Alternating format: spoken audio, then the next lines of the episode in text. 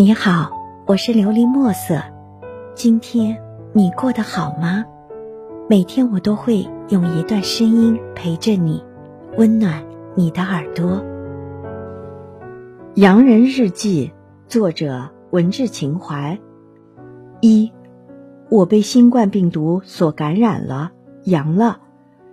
时间在二零二二年亚岁节的前夜。尽管此前我出门仅捂口罩，进门洗手消毒，接物战战兢兢，就连双眼都没敢多看路人几眼，但终究还是没能逃脱三年来让我日恐夜魇的奥米克戎所所扰。我不知道五官的哪一个通道没能阻挡住新冠恶魔，毕竟他趁虚而入了。当我第一时间感觉到脊背有些酸痛，嗓眼有一点齐齐的痒，我还自我安慰之冷寒，便和岳丈、儿子三人以迎亚岁为名而畅饮了青稞美酒之微醺，至深夜才踏着清冷的街灯回家。我在想，我是不会感染新冠病毒的，至少不会那么快。二。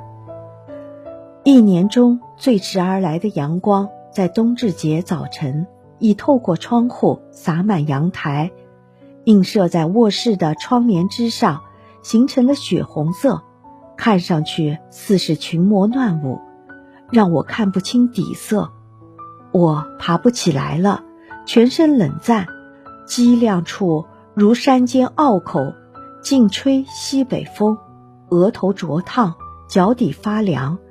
急忙让爱人拿来体温计，一测，好家伙，温度直达三十九度多，全身关节肌肉酸痛，眼前更是一连的蚊虫飞舞，而爱人和儿子却没有丝毫不适的症状。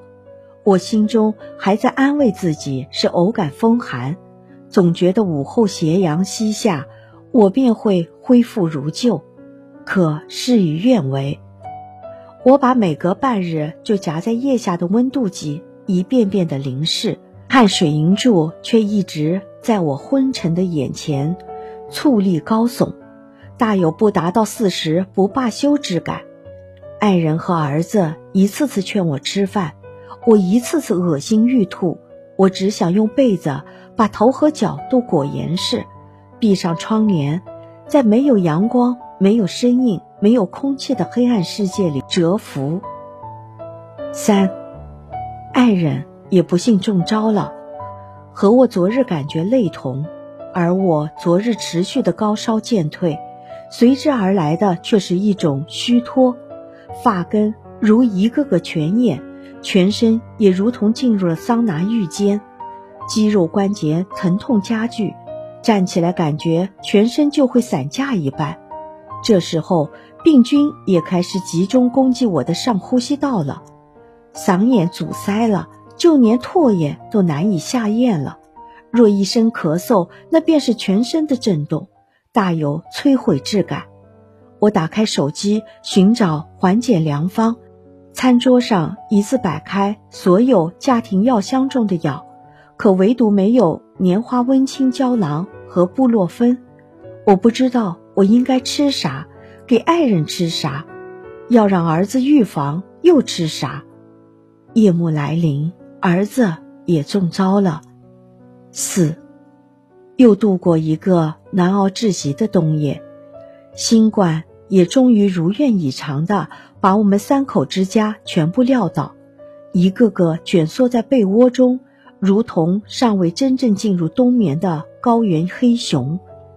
而我这一头，则是寒冬中被逼无奈的那只公熊爬出来，得为家庭成员冒着冰天雪地去寻觅食物，所以我身体感觉稍轻松，就爬了起来，熬制冰糖雪梨茶、生姜葱根汤、香果蜂蜜水，一会儿看爱人是否发烧，一会儿又探儿子有没有异痛，静坐在沙发上。构想今晚晚饭为患者准备什么样的食材。五，平躺在床上，等周日的太阳透过窗帘再起床，可迟迟等不来，无奈中掀帘一看，原来云雾密布，是一个数九的阴天，已是近午，没一点食欲。爱人和儿子也在一声声的咳嗽和断续的呻吟中裹着被子，没有欲要起床的迹象，身体乃似刚刚淋浴过后没有擦干，虚脱的又想把自己平铺在沙发之上，胸部隐隐作痛，许是昨晚激烈的咳嗽引起震动的结果，想着该吃点什么，不然害怕身体吃不消。于是煮了一碗鸡蛋醪糟，可入口终究还是无味。